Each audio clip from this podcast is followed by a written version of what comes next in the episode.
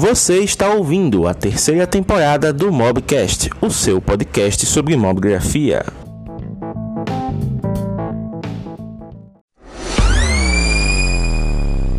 Tiago, estamos aqui hoje para falar sobre um marco muito importante quando se fala de redes sociais, né? Porque vamos lá, a gente que é um pouquinho mais da velha guarda, a gente já passou por Fotolog, a gente já passou por Orkut, a gente já passou pelo. Qual é aquele do Google que ninguém. O, o, o G, que é aquele do Google que ninguém usava, né? No Brasil ninguém usava. Eu não usei particularmente. É o G, que o Google tentou empurrar de todo jeito. Aí a gente veio o Facebook, Instagram, é, Twitter, Telegram. Não, Telegram não conta como rede social nesse aspecto, mas é, Twitter. Aí depois a gente teve o que? Snapchat e, Snapchat. e Tinder. Enfim, as redes sociais deram um boom aí meio louco. Mas para a gente conseguir lembrar de alguma que tenha passado do marco de 10 né, anos, acho que só o próprio Facebook mesmo que vem desde de muito tempo aí, desde que a, a internet era meio mato.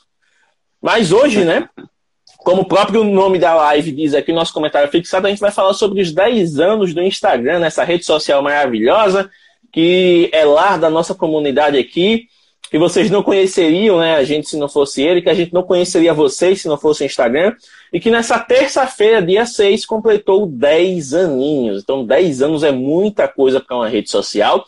E aí a gente vai usar uma matéria né, que foi escrita lá pelo pessoal do G1, né, falando dessa questão do Instagram, dos 10 anos, dos desafios que ele tem para continuar é, evidente, né, para não envelhecer e cair no esquecimento. E tem a questão, eles fizeram uma timeline, né, uma linha do tempo muito boa, desde o surgimento do Instagram até os tempos atuais.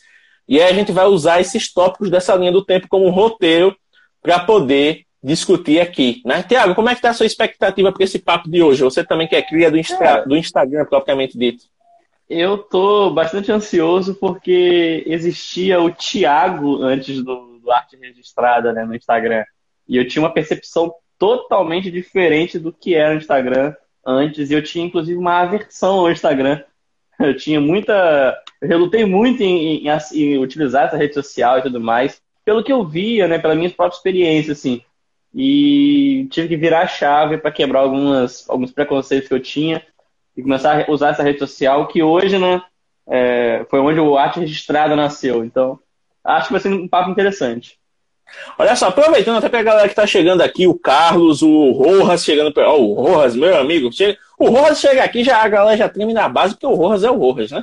Então, é, pra essa galera que tá online aqui, aproveitando até esse gancho do Thiago, né? Pensem dessa maneira. Pensem em quem vocês eram antes do Instagram e quem vocês são agora depois de ter tanto contato com o Instagram de desenvolver perfis pessoais, de desenvolver projetos né, de conteúdo, de negócios e afins.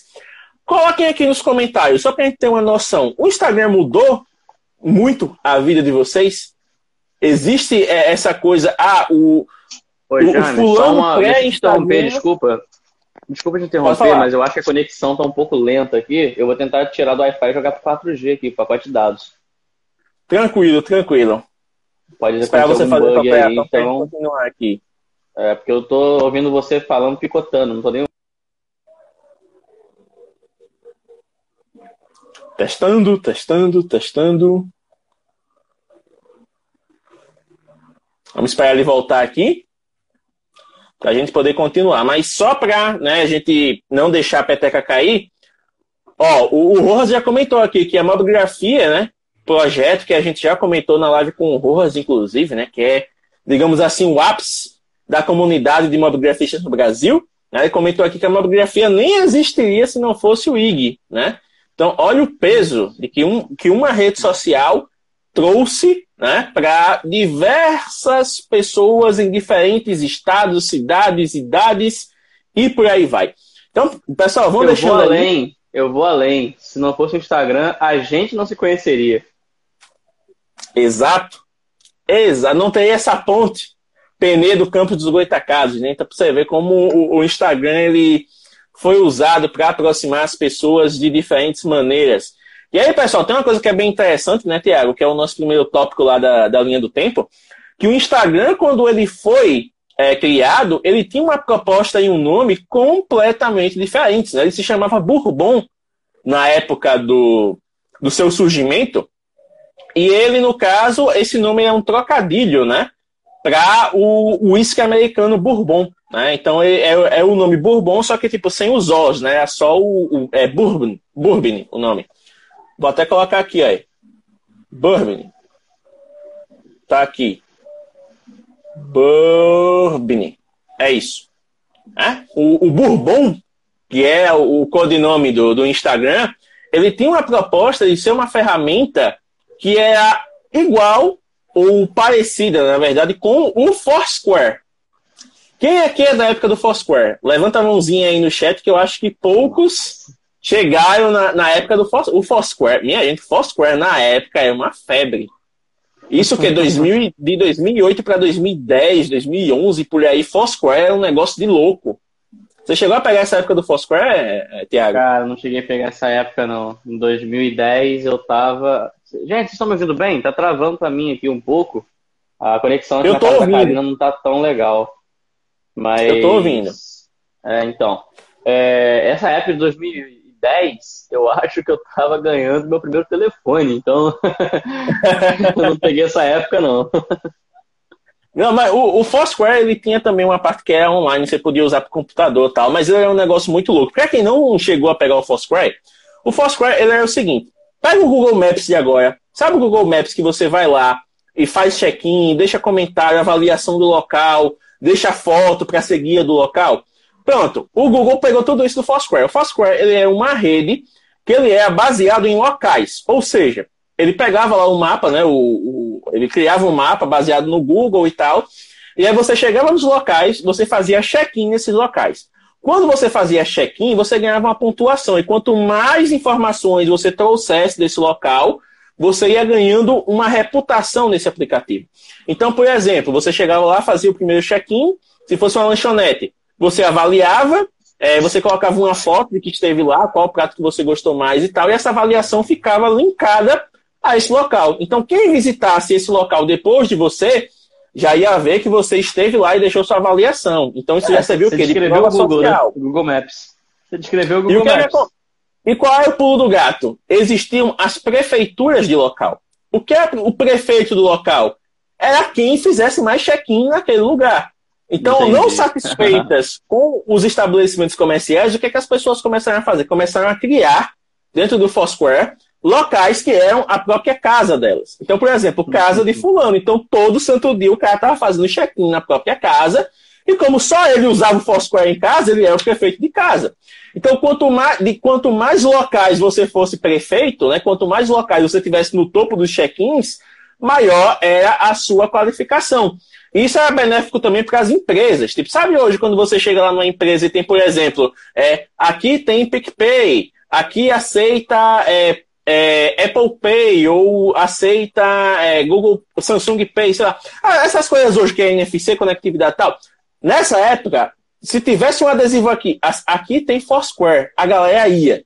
A galera ia só para poder fazer o check-in. Era um negócio de louco.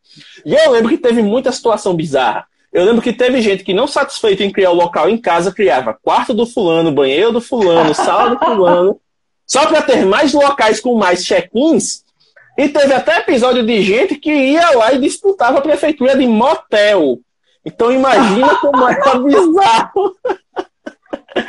como é bizarro o negócio, velho. Então, assim, quando o Instagram surgiu, né, criado pelo Kevin Systrom, ele teve essa proposta de ser um, um- um concorrente do Foursquare.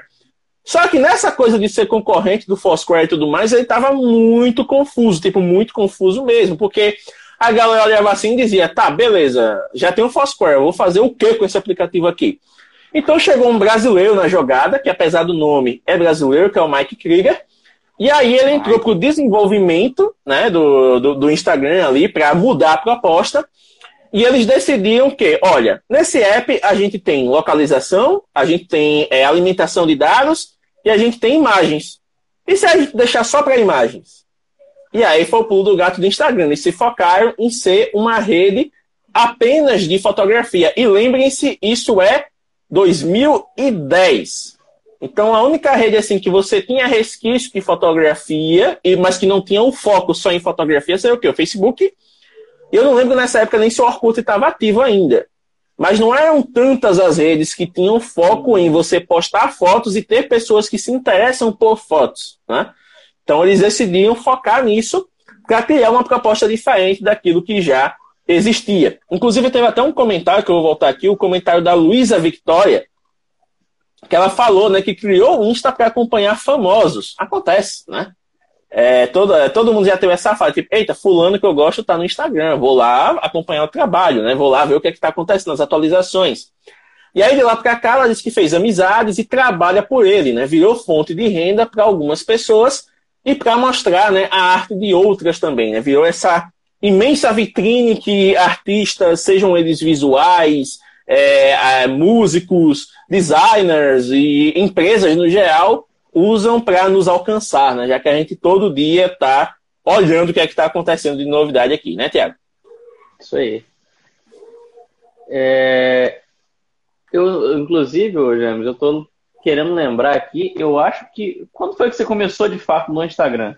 Só para contextualizar aqui. 2014. 2014? Pelo eu que eu lembro, conta... meu, primeiro, meu primeiro acesso foi em 2014. Eu acho que eu cheguei a criar a conta em 2013, no final do ano, assim, 2013, mas só comecei a usar em 2014, parei totalmente e lá para 2015, 2016 que eu realmente comecei a, a engrenar no Instagram de fato. Né? Mas aos fogos aí. Não, na verdade é o pessoal chegando aqui, mas normal. Mas eu acho que foi em 2015, realmente, que eu posso dizer que eu comecei de fato a usar o Instagram de frequência. Tem um, mas um, é... a mais. Isso é muito louco, porque se a gente for parar para pensar, o Instagram só ganhou uma versão para Android em 2012, né?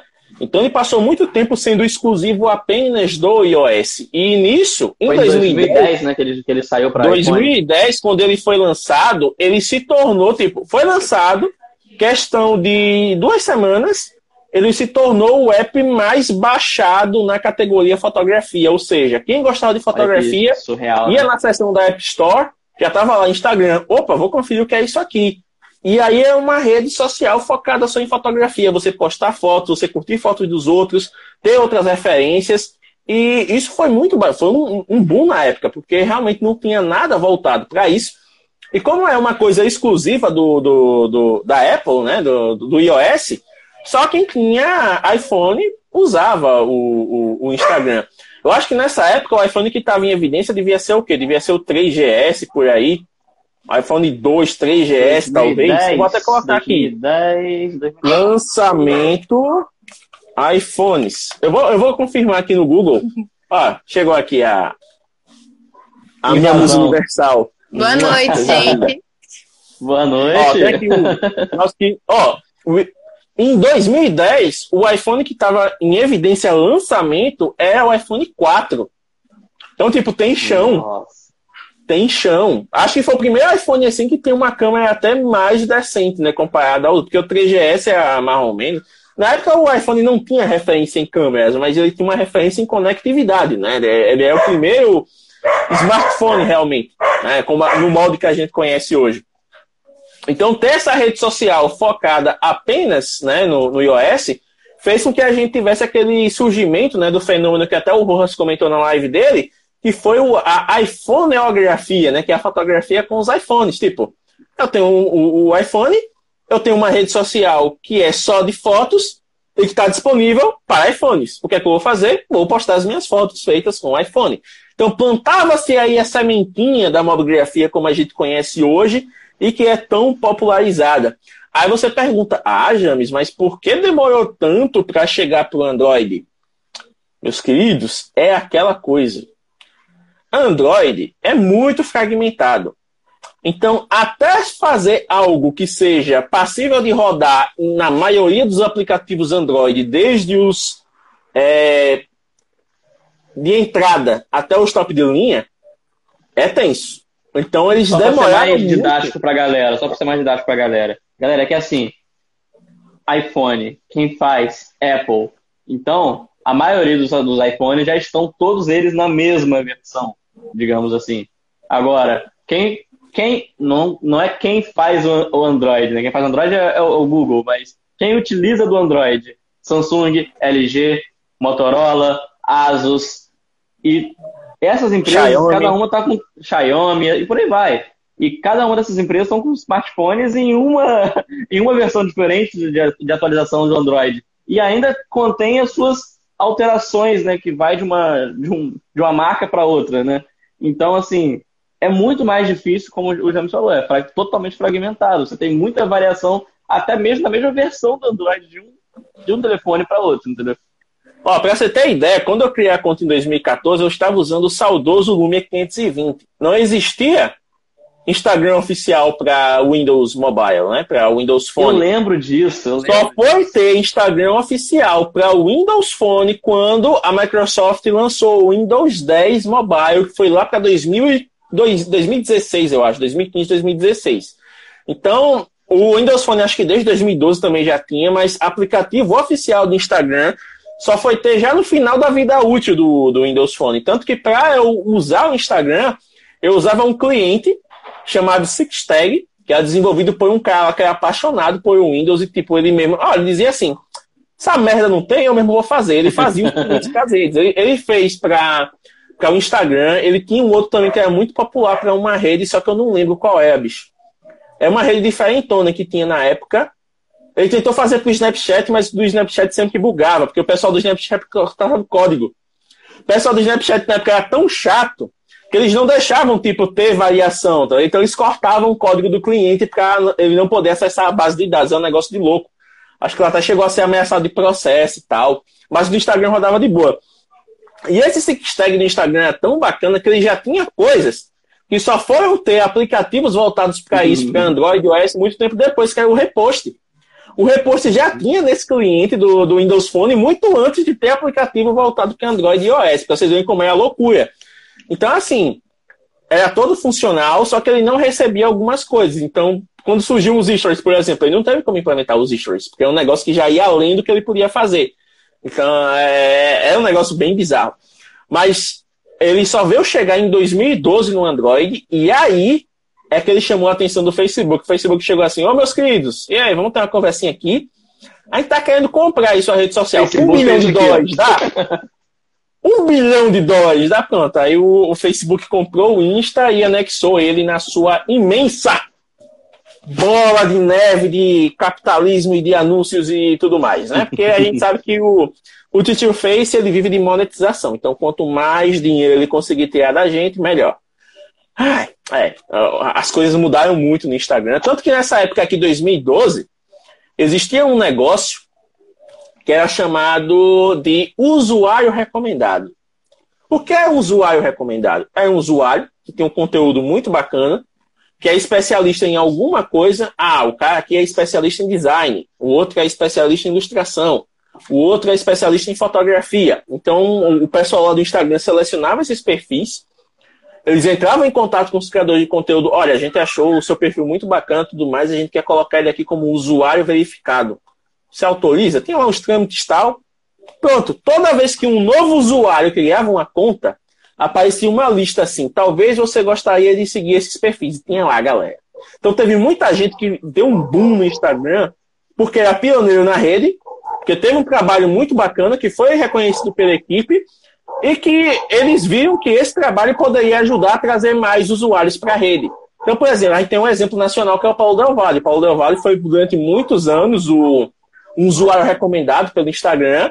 E, tipo, ele, é, digamos, é, explodiu a sua carreira na fotografia justamente por causa disso. Porque na época ele levava como hobby. É a maneira dele desestressar da parte lá do, da, da, graduação em design que ele fazia. E aí ele começou a ver isso. cara, tem um futuro nisso aqui, vou começar a investir. Então ele criou a carreira do, né, de fotografia dentro dessa, desse reconhecimento que o Instagram trouxe. E eu creio que muito demais, né?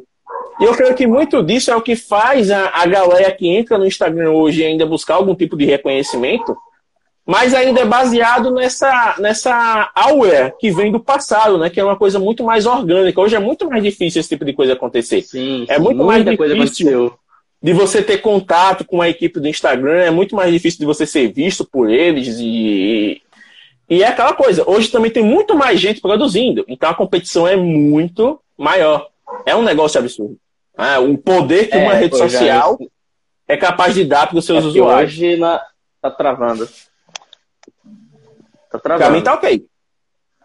Ah, normalizou. Eu ia Continua. dizer o seguinte, é que hoje não é só mais difícil você ser visto pela própria equipe do Instagram, né? Hoje é difícil você ser visto da mesma maneira por, por até seus próprios usuários, né? Seus próprios seguidores, né? Porque a- o algoritmo agora limita isso, porque o Instagram quer que você desembolse dinheiro para ser visto. A verdade é essa. Exatamente. Aí, ainda nessa época saudosa, de feed cronológico e tudo mais, meu Deus, que saudade do feed cronológico. É, em 2013, o Instagram ganhou a opção de marcar outros perfis, ó, você vê, lançou em 2010, só em 2013 é que ele foi ter a opção de você marcar o amiguinho lá no post, é, de incluir a possibilidade de compartilhar vídeos, antes era só foto e só formato quadradinho, né? É, hoje, é, hoje você pode colocar foto, vídeo, enfim, é, é mais abrangente. E ele também, em 2013, criou o Direct, né? Que é onde você pode conversar realmente com os outros usuários. Antes não, era só via comentário. Era só like comentário, like comentário. Depois, 2013, passou a ter marcação de perfil e Direct. E aí, ó, teve toda uma evolução até chegar em 2016. E aí, 2016 é que para muita gente o Instagram começa a desandar. Por que 2016? Porque 2016 o Instagram acabou com o feed cronológico. E aí vocês que são mais novos na rede pensam, gente, você está falando desse feed cronológico, saudade. Mas o que é o feed cronológico? Vamos lá. Tiago, hoje, o que é que acontece quando você posta uma foto ou um vídeo no Instagram, no feed?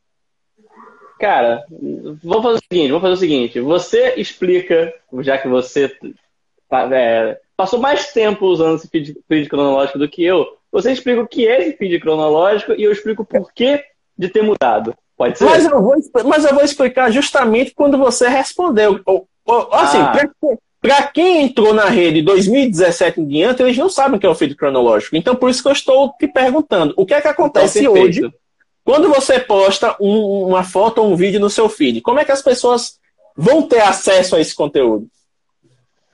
Cara, hoje as pessoas, que- as pessoas que mais acompanham com mais frequência o meu trabalho vão ver essa foto que eu postei, esse vídeo, enfim, esse material que eu postei no feed e vão começar a curtir e tal, baseado naquela frequência de acessos e de, de visualizar meu perfil.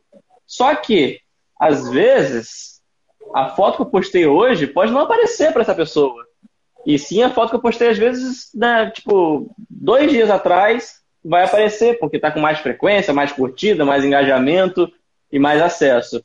E aí, de repente, uma foto que foi postada hoje. Vou reformular, que vai ficar confuso o que eu ia falar. Deixa eu, deixa eu acertar. Às, às vezes, uma foto que eu postei hoje vai aparecer para a pessoa, e uma foto que eu postei ontem não apareceu. Não apareceu. Porque as fotos de hoje estão com muito mais curtida, muito mais engajamento, comentários. E a foto de ontem, a pessoa vai passar, vai rolar o feed, vai rolar o vídeo dela inteiro, vai chegar em foto que foi postada há três dias e não vai passar pela foto minha. Porque hoje é um algoritmo que dita as fotos e o algoritmo funciona de maneira única e o James está travado para mim na, na seguinte. Eu não sei se vocês estão me vendo me mexendo, mas o James está travado com essa, com essa cara para mim assim, ó. Bom, você está se mexendo. É sua conexão, meu querido. Segue o jogo. Enquanto você estiver me ouvindo, tá de boa. Não, agora eu tô te ouvindo. Como eu estava falando, não sabia se você estava me ouvindo, entendeu? Não, tá tranquilo. Então, como o Thiago Então. falou, desde 2016 o Instagram adotou o famoso temido e xingado algoritmo, né?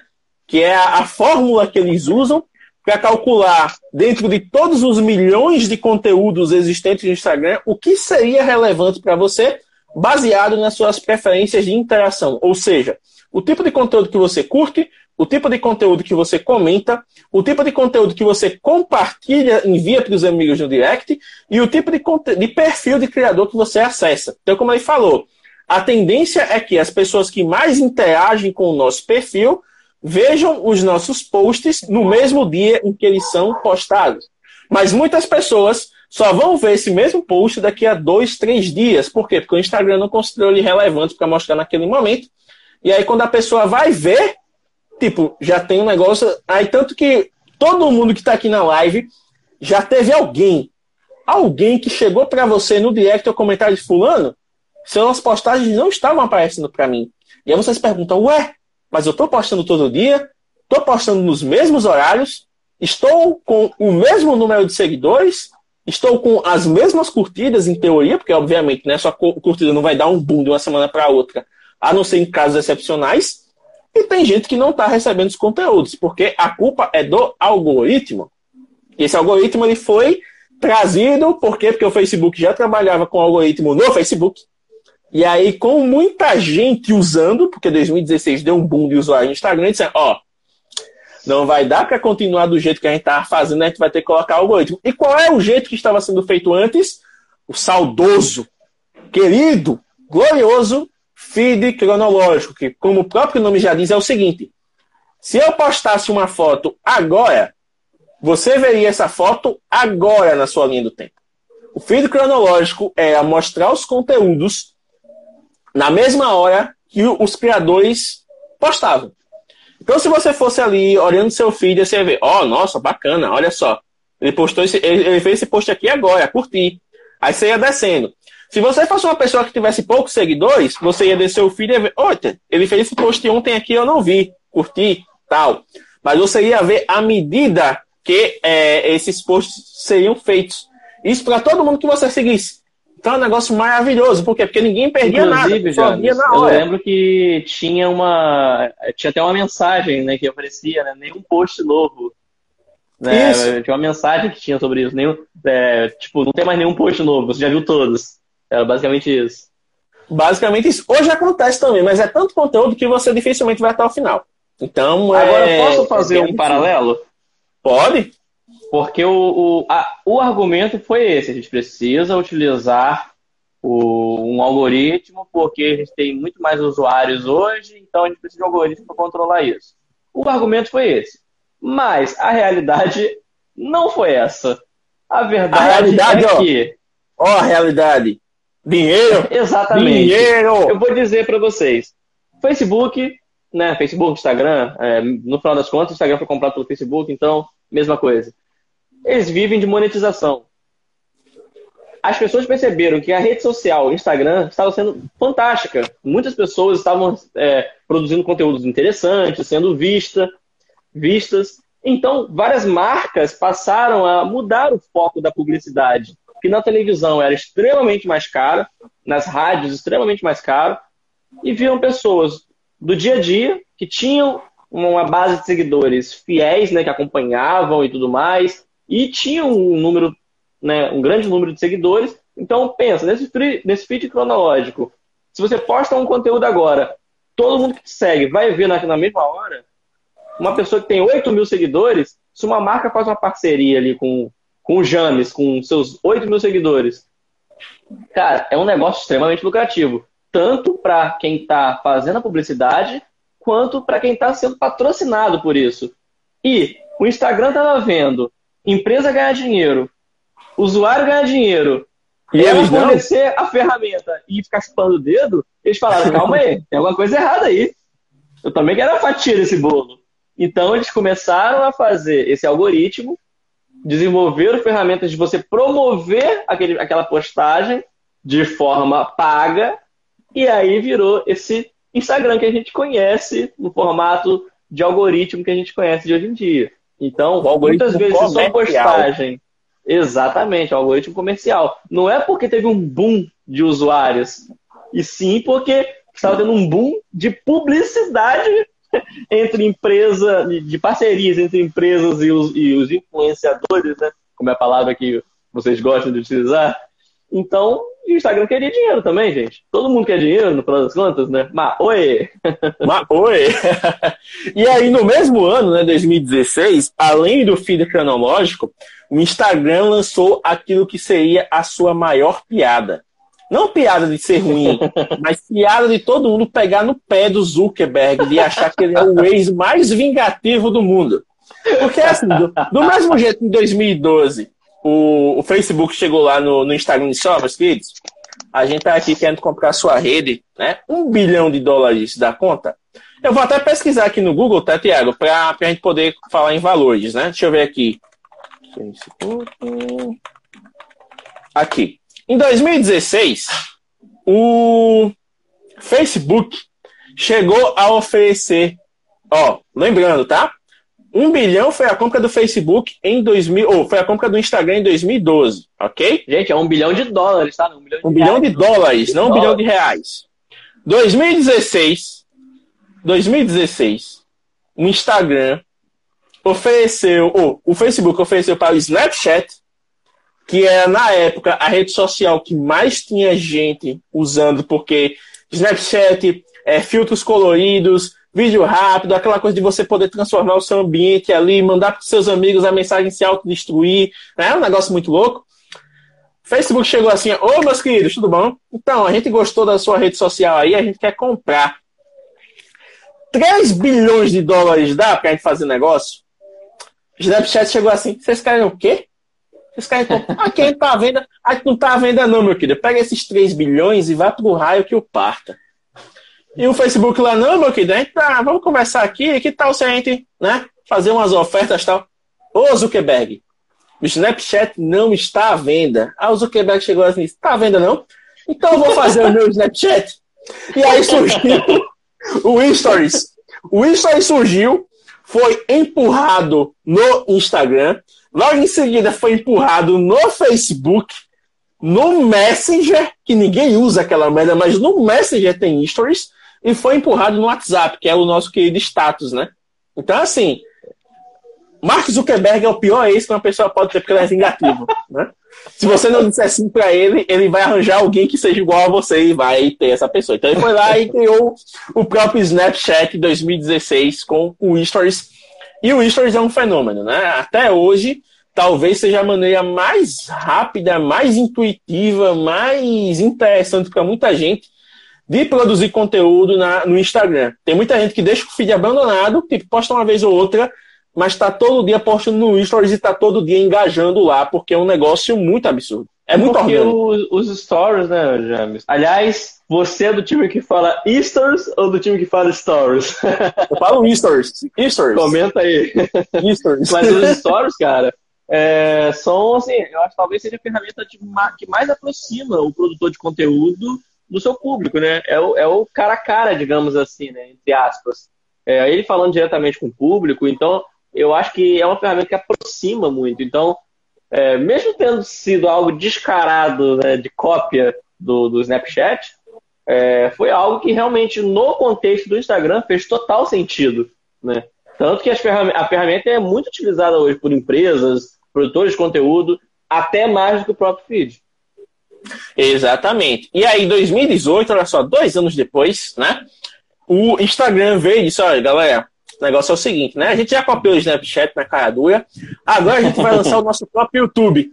E aí eles lançaram o IGTV, que é esse formato que vocês conhecem hoje, né? O YouTube dos vídeos verticais, né? onde a gente tem vários conteúdos riquíssimos sendo produzidos, onde a gente agora deixa as nossas lives salvas para vocês conferirem, é novidade que os outros dois anos a gente não tinha isso, não podia hospedar né, as lives em nenhum outro lugar, porque antigamente como é que funcionava?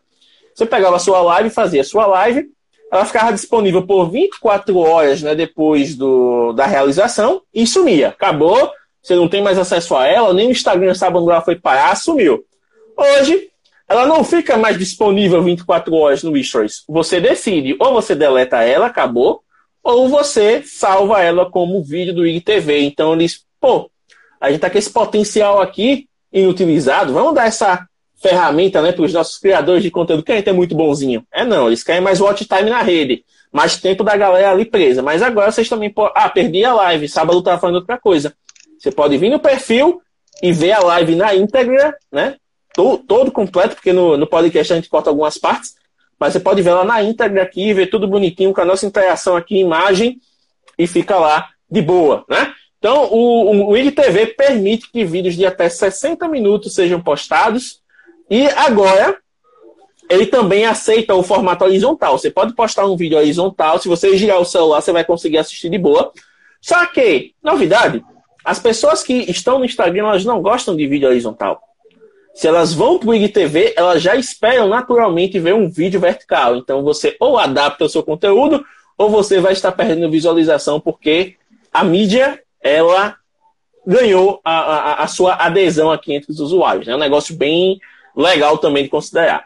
Tiago, você é adepto do IGTV, você faz IGTVs para o seu perfil pessoal, para arte registrada no caso, ou você ainda é um pouquinho resistente tipo eu? Porque eu quase não posto IGTV no meu. Eu postei um apenas, que foi uma. E não foi nem pensado para o IGTV, né? Foi apenas uma live, como você falou, né? Eu deixei depois a live, salvo lá, que foi a live que precedeu a publicação do meu ensaio comemorativo de três anos. Então, foi uma live de, live de agradecimento a algumas pessoas que, que contribuíram para isso. Então, eu deixei salvo lá. E como a gente tem a, a possibilidade de deixar no IGTV uma no, deixar no feed do, do, do, seu perfil né, uma miniatura do IGTV, então eu deixei ele que compôs a, a fileira certinho do, das publicações, então achei que ficou bacana. A live, salvo no IGTV, a foto principal comemorativa e uma outra postagem com os bastidores. Então achei que ficou legal. Só dessa forma, foi a única vez que eu utilizei o IGTV no meu perfil pessoal. Show de bola. Então, assim, para muita gente o IGTV é uma baita de uma ferramenta, para outros não faz tanto sentido, mas está lá disponível. Então, você querendo usar, é tranquilo, né? Você poder criar conteúdo para essa mídia também. Além disso, em 2018, a gente teve uma das maiores tretas do Instagram, que foi justamente a saída dos seus cofundadores. Sabe lá o, o Krieger e o Sistron, né, que fundaram o Instagram em 2010? Então, em 2018, eles encheram o saco, porque o Zuckerberg estava só ó, a gente tem que ganhar publicidade, a gente tem que tacar algoritmo aqui, tem que tacar anúncio. Porque, gente, me digam aí qual foi a última vez que vocês viram cinco stories seguidos sem ter uma propaganda no meio deles. Hoje, eu acho que tá assim, três stories de conteúdo, um propaganda. Três stories de conteúdo, um propaganda. É propaganda demais, minha gente, pelo amor de Deus. É e outra coisa, o, eu não sei o que, que o algoritmo está fazendo aí, que eu acho que ele está avaliando errado, porque eu não tenho a menor cara de jogador de golfe. Eu nunca joguei golfe na vida e nunca pretendo jogar. Não é um esporte que me, me atrai. E tá aparecendo anúncio de golfe direto para mim. Jogo eletrônico de golfe, taco de golfe para vender. E eu fico assim, meu Deus, eu não quero jogar golfe, eu não me interesso por golfe. Deu uma bugada então, no algoritmo assim, deles aí. 2018 eles saíram, né? Agradecendo o Zuckerberg, mas dá não, cara, dá não mais para ficar aqui, vamos embora, vamos trabalhar em outras coisas. Eu não sei nem onde é que eles estão trabalhando agora, mas eles não estão mais no Insta. Então, desde 2018, todas as direções criativas e tal do, do Instagram são totalmente, inteiramente do Facebook. Não tem mais os pés ali, da, as mãozinhas, né? Das pessoas que ajudaram a idealizá-lo. E aí chegamos, né, Tiago, em 2020, esse ano pandêmico, esse ano caótico, esse ano aleatório que estamos vivendo e que também trouxe algumas aleatoriedades para o Instagram. Na verdade, esse, esse último semestre, né, 2019 e 2020 no geral, porque o Instagram tomou algumas decisões né, que fizeram com que a galera olhasse assim e dissesse, tá, o que é que você está tentando fazer aqui? Porque, vamos lá, antes da gente até falar do que está no nosso querido tópico aqui, tem aquele, aquele, aquele assunto que você queria tratar, né? Que é justamente a questão de 2020. O Instagram está preocupado com a sua saúde mental e por isso, a partir de agora, querido usuário, para proteger você da nossa influência, porque a gente deixa você doente, mas a gente não quer deixar de ter você aqui.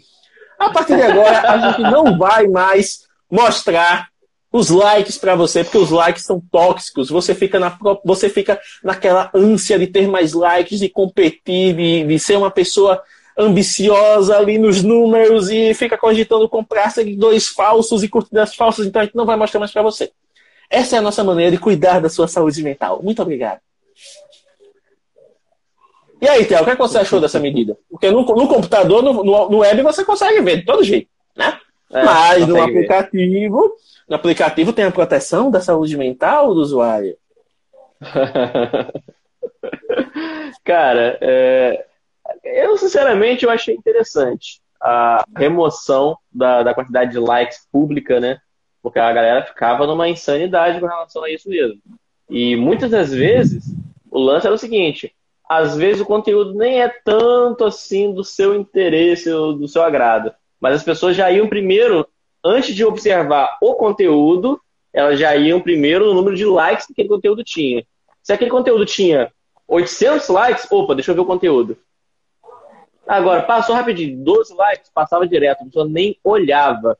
E eu tenho certeza, tenho certeza que quem está vendo a gente no Instagram, pelo menos um de vocês, já postou uma foto, passou 5 minutos, passou 10, passou 15, ninguém curtiu, você foi lá e apagou, opa, nada aconteceu. Eu tenho certeza, pelo menos um de vocês já fez isso. Porque, cara, o número de likes me mexe, mexia com as pessoas, mexe ainda hoje com as pessoas e com, com, com conteúdo. Só que, cara, não é o foco. Tinha gente que, lógico, gostar de, um, de uma foto de, de, um feedback e tal, é legal, mas a galera ficava doente nisso, cara. Ao ponto de comprar seguidor, comprar curtida. É, é uma coisa absurda. E, cara, é, falando um pouco sobre. Fazendo um link um pouco sobre o que eu falei lá no início, que eu tinha um pouco de aversão ao Instagram no início, era um dos motivos de eu não querer entrar na rede, entrar tarde, era justamente isso. Eu via pessoas produzindo um conteúdo muito artificial, sabe? Vivendo uma, uma, uma, uma aparência. Da... Quando eu entrei no Instagram, a minha percepção foi, cara, eu tô vendo pessoas fazerem fotos como se a vida fosse perfeita aqui e curtida e comentário e só aquelas coisas, sabe, tipo para aumentar o ego. E eu saí disso. Foi em 2013 que eu, quando eu entrei, eu vi aquilo lá e falei, ok, não é para mim. E saí. Só em 2015 que eu voltei, que eu estava com uma, uma, proposta de começar a ver fotografia de uma maneira mais é, madura, digamos assim. E aí eu vi que eu precisava ver somente aqueles perfis. Tinha outros perfis com pessoas fazendo fotos mais artísticas e tudo mais. E aí eu comecei a me interessar um pouco mais pela rede. Então, assim, o fato do Instagram remover essa, essa quantidade de curtidas, eu acho que foi uma parada que agregou muito, mas não foi feito da mesma maneira, né? da, da, da maneira que deveria ser, né? Porque o web está mostrando, você tem vários aplicativos que contabilizam de qualquer forma, enfim. E, James, qual foi o real significado dessa remoção das curtidas para você? O que, que você acha que está por trás disso? Olha, eu creio que eles conseguiam sim remover a pressão. Eu, eu, eu, fiz essa brincadeira no começo, né? Porque a gente está aqui, obviamente, zoando com o nosso querido Instagram. Mas eles conseguiram em partes. Por que em partes? Porque como tem no, no, no WhatsApp, ou no WhatsApp, no Instagram Web, quem quiser continuar contando curtida, vai no web e faz lá os seus cálculos loucos para ver a questão do engajamento, ou vai nas informações, né, obviamente, e faz o seu monitoramento. Só que depois que o Instagram anunciou nessa questão de remover o número de likes e tal, as pessoas, mesmo aquelas que tinham medo do famoso flop, né? Aquelas que, que nem você falou, postavam depois de ah, não tá com tanto like quanto eu gostaria, deletei. Aí tinham do, dois possíveis comportamentos para isso. Na, é, ela poderia ir em outro horário e tentar postar a mesma foto, para ver se nesse outro horário ela ia performar melhor. Ou ela apagava mesmo e deixava aquele post para lá e ia tentar trabalhar em outra coisa. Então isso gerava uma pressão absurda, porque você ficava com aquela falsa impressão que aquele post não estava bom. O que acontece? O Instagram não tem só curtida. O Instagram tem outras métricas também. Então tem muito post que você vai fazer ele vai dar curtida pra caramba, porque vai ser aquela coisa do impacto visual, sabe? Só vai ver aquilo ali, ela no, no, no reflexo já vai curtir, porque foi um negócio muito absurdo visualmente.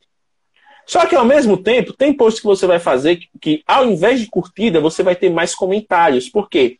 Porque as pessoas vão se sentir tocadas por aquele conteúdo e vão tentar deixar a sua contribuição ali, a sua percepção sobre aquela coisa, é, o seu ponto de vista. Vão ver que algum amigo comentou e vão tentar complementar o comentário do amigo, vão Exatamente. se sentir à vontade para comentar ali também. É, tem outros Sabe posts qual é uma das métricas que eu mais acompanho lá, ô James? Qual? Desculpa se eu estiver te cortando, porque como tá não, meio não. lento, eu posso, posso, posso ter visto uma pausa, mas na verdade para você está falando, entendeu? Mas... Pode continuar. Qual é a métrica é... que você mais monitora? É uma das, das métricas que eu mais monitoro nas minhas postagens é o número de visitas ao meu perfil. Porque uma curtida, Pô. a pessoa leva um segundo, olhou, curtiu, foi embora e passou. Nem lembrou do, do post que você fez. Agora, a partir do momento que você está fazendo posts interessantes o suficiente, ao ponto da pessoa parar e, através daquele post, abrir o seu perfil para ver o restante do conteúdo que você faz, eu acho que sim, é um caminho bom para você realmente mostrar o seu conteúdo para as pessoas. Então, eu acho que sim, é uma, uma das métricas que vão te dizer que você está indo no caminho certo, digamos assim. Né? Se é que existe um caminho certo. Entendeu? Eu, é uma das métricas que eu acompanho, que eu vejo se meu trabalho está fluindo ou não. Consequentemente, depois que meus posts aumentaram o número de visitas ao perfil, meus trabalhos aumentaram. Coincidentemente, ou não. Exatamente. Se tem mais gente visitando seu perfil, tem mais gente interessada em saber como você trabalha, quanto curte o serviço e afins, né? Então, é, voltando só ao raciocínio para a gente né, fechar. É, tem posts que vão ser mais informativos ou mais, digamos assim, é, divertidos. Então vai ser aquele tipo de post que você vai compartilhar, vai enviar no direct para o seu amigo para mostrar que aquilo aconteceu. Ó, fulano, vê isso aqui. A pessoa vai ver, vai dar uma risada, vocês vão iniciar uma conversa a partir daquilo. Então, veja o tipo de conteúdo que você está postando e veja se o que você está recebendo dele faz sentido, né? Se você quer um post que apenas impacte visualmente, se você quer um post que seja conectivo, ou seja, que faça as pessoas se conectarem com você e deixarem ali o seu feedback, ou se são posts informativos, ou seja, que vão fazer a pessoa querer espalhar aquilo para outras, né? Então tem muito disso. Se você vê, por exemplo, um post de indicações, é, uma, uma pessoa famosa que você conhece, que você admira, faz um post de 10 filmes para você assistir na Netflix. Você vai lá e o seu filme favorito está lá. Você, obviamente, vai compartilhar no seu story dizendo: Olha, Fulano, que eu admiro tanto, indicou aqui um filme que eu gosto de assistir e eu quero que vocês também assistam. Ou então você vai enviar para aquele amigo que você está duas semanas tentando convencer a criatura a assistir o filme. Olha, Fulano disse que é bom. Você ainda vai demorar para assistir? Então são várias as possibilidades geradas a partir do conteúdo. E para a gente fechar aqui, né, Tiago, porque já estamos nos nossos oito minutos finais da live, né? Já que a gente estava falando de 2020, o Instagram aprontou mais uma, né?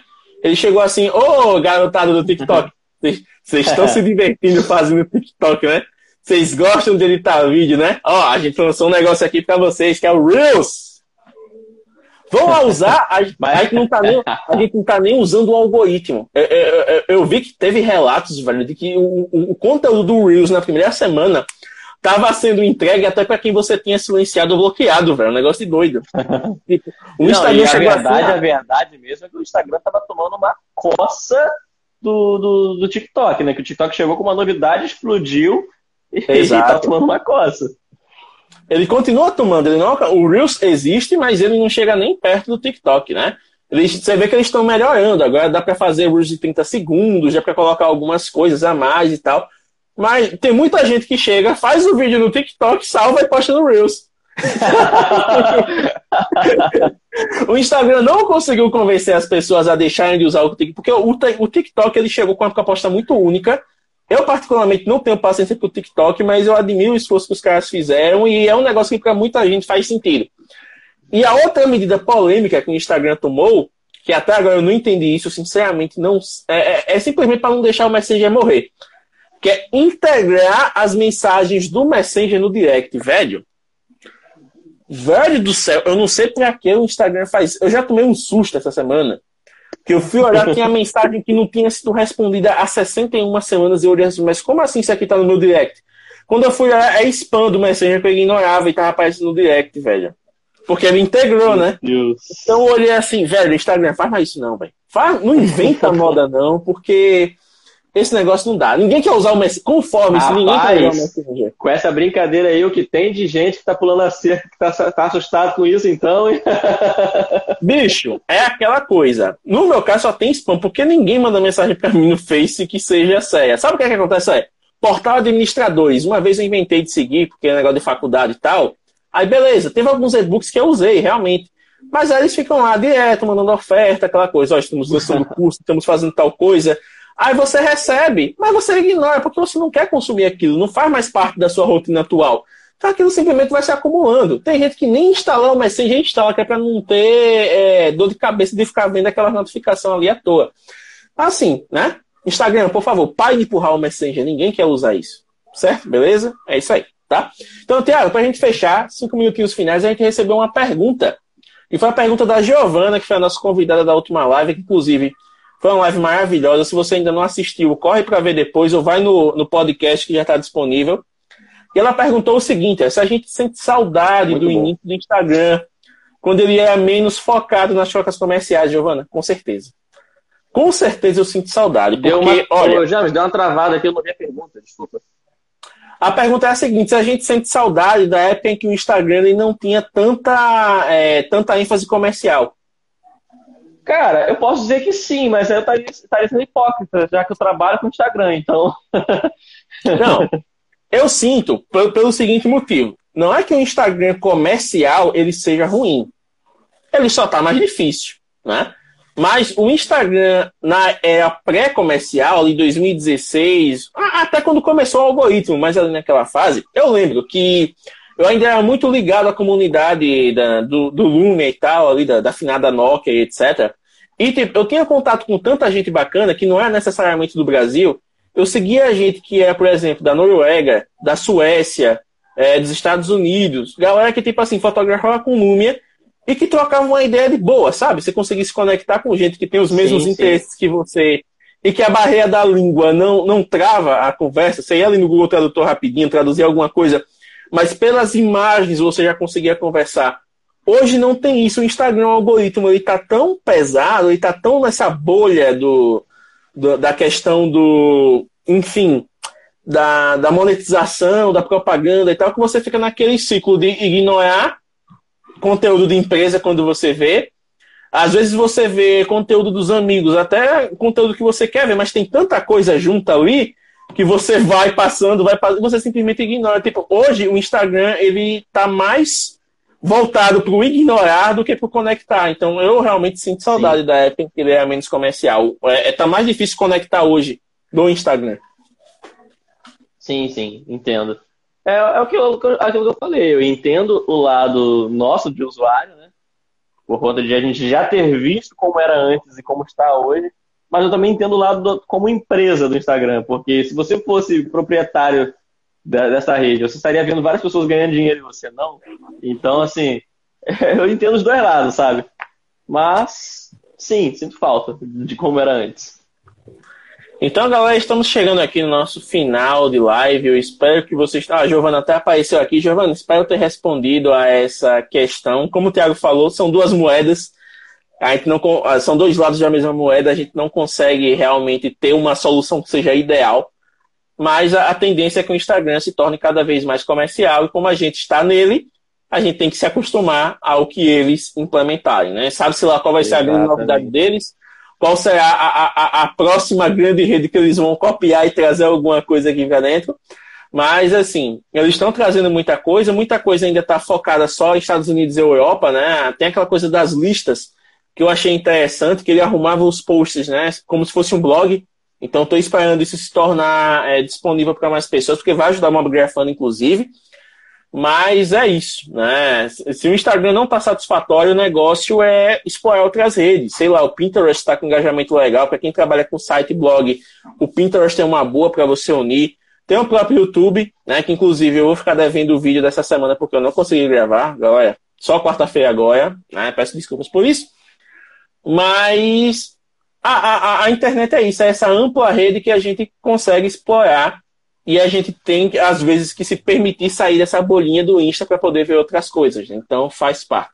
Tiago, um minuto e meio para você fazer suas considerações. Eu encerro por aqui, porque já falei demais e a galera também já vai fazer outras coisas. Mas o papo de hoje foi bem produtivo. É isso aí, galera. É, agradeço quem ficou por aí até agora com a gente. Eu vi que a Mayara, que é uma grande amiga de 10 anos, estava aqui acompanhando a gente. Então, Mayara, um beijo.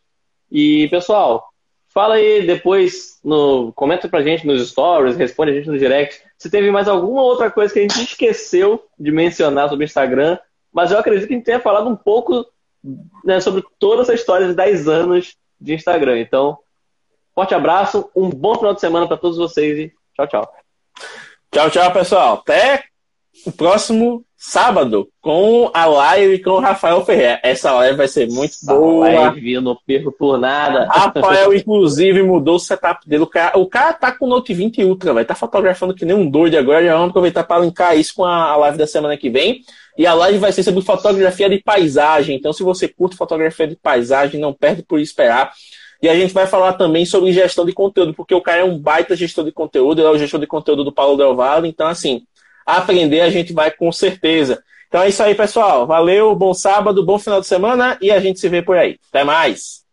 Valeu.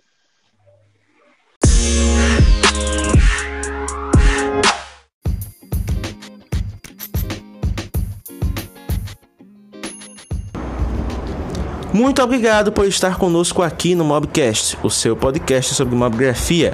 Compartilhe este episódio com outras pessoas para que elas possam aprender sobre o tema e envie a sua mensagem de voz para participar dos próximos episódios. Você pode enviar esta mensagem através do Anchor FM, se você usar a plataforma, ou através do nosso grupo oficial no Telegram.